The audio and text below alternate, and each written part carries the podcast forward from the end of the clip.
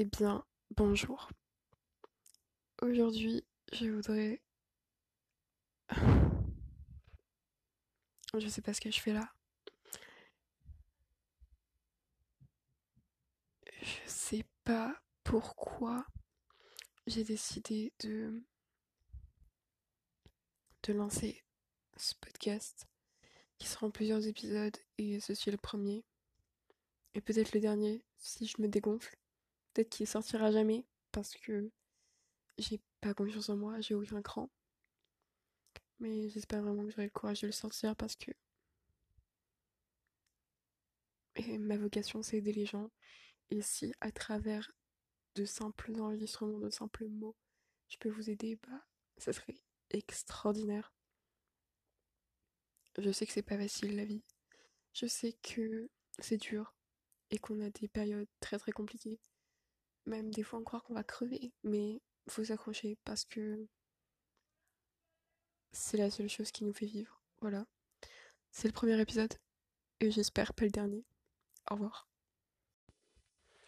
Bonjour tout le monde et bienvenue dans cet deuxième épisode de cette série de podcasts.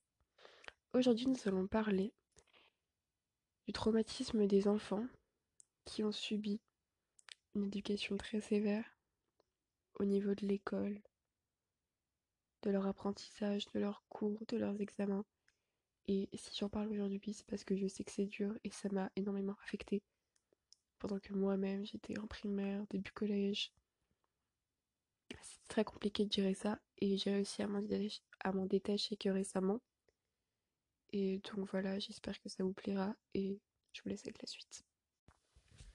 Après plusieurs de mes recherches personnelles, j'ai découvert que ce genre de comportement entre les parents et les enfants peuvent générer à l'enfant en question des troubles du comportement, des troubles neurologiques ou alors des troubles de l'apprentissage. Personnellement, en donnant mon avis, je trouve ça extrêmement grave que par de simples mots, parce que oui, les mots font mal, pour ceux qui n'étaient pas au par de simples mots et par le pouvoir psychologique qu'ont leurs parents sur leurs enfants. Et c'est bien d'ailleurs, d'un côté, parce qu'en soi, si les parents n'avaient pas le pouvoir sur nous, les enfants, parce que je ne suis pas majeure, eh bien nous ferons n'importe quoi. Donc en soi c'est bien, mais en abuser, donc en leur mettant une pression pas possible sur leurs études ne les aidera jamais à avancer, à progresser justement. Ça les régresse. La preuve, ils peuvent développer, dans des cas très très graves bien évidemment, des troubles de l'apprentissage. Je refuse catégoriquement que qui que ce soit de mon entourage, ou même encore plus loin, subisse ça parce que en l'ayant subi, c'est horrible. Ça met une pression pas possible et ça m'a fait faire d'énormes conneries parce que je croyais à ce qu'on me disait, à ce qu'il me disait. Parce que même si que ce soit 10 personnes, une personne, ça a toujours le même impact. Ça fait toujours aussi mal. Et l'avoir vécu me fait prendre conscience que qu'il faut se battre pour ça. Il faut se battre pour énormément de choses dans ce monde. Mais ça en fait partie et on n'accorde pas assez d'importance aux enfants à qui on donne une pression pas possible. Alors que des fois ils ont que 8 ans. 8 ans, tu fais quoi? Tu as la corde à sauter, un, deux, trois soleils, puis basta, tu prends ton goûter.